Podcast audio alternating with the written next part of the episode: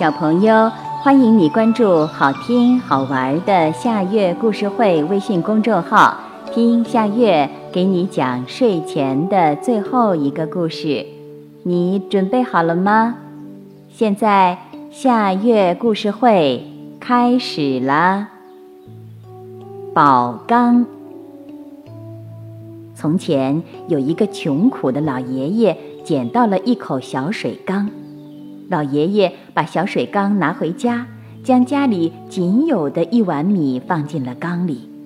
可是接下来，他却从缸里一连舀出了十碗米。天哪！原来这是一口神奇的宝缸。老爷爷高兴极了，他把米分给附近的穷苦人。这样，大家就都能吃上香喷喷的米饭了。可是世上没有不透风的墙，这个消息很快传到了大财主王八皮的耳朵里。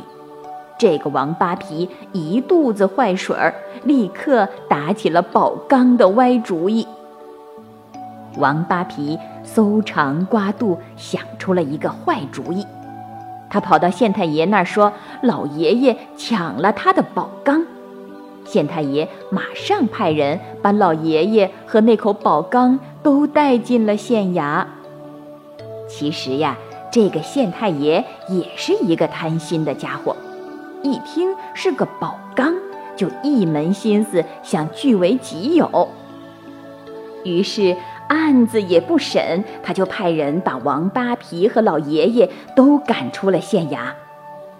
宝刚被送到了县太爷家里，县太爷的父亲听说天下竟有这样的宝贝，就赶紧拿个金元宝来试，可他脚下一滑，扑通一声栽进了宝缸里。县太爷赶紧往外拉，但这一拉不要紧。竟一个、两个、三个，一连拉出了十个一模一样的父亲。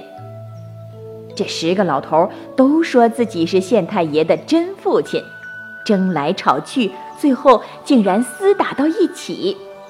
县太爷只能瞪大了眼睛站在旁边，他也分不清哪个才是自己的父亲。这十个老头越打越凶，最后“砰”的一声，旁边的宝缸被他们打碎了。贪心的县太爷傻了眼，这下竹篮打水一场空了。小朋友，这个故事的名字是《宝缸》，这也是今天的最后一个故事。现在。到了该睡觉的时间，好好的睡一大觉，做个美梦。我们明天再见啦，晚安。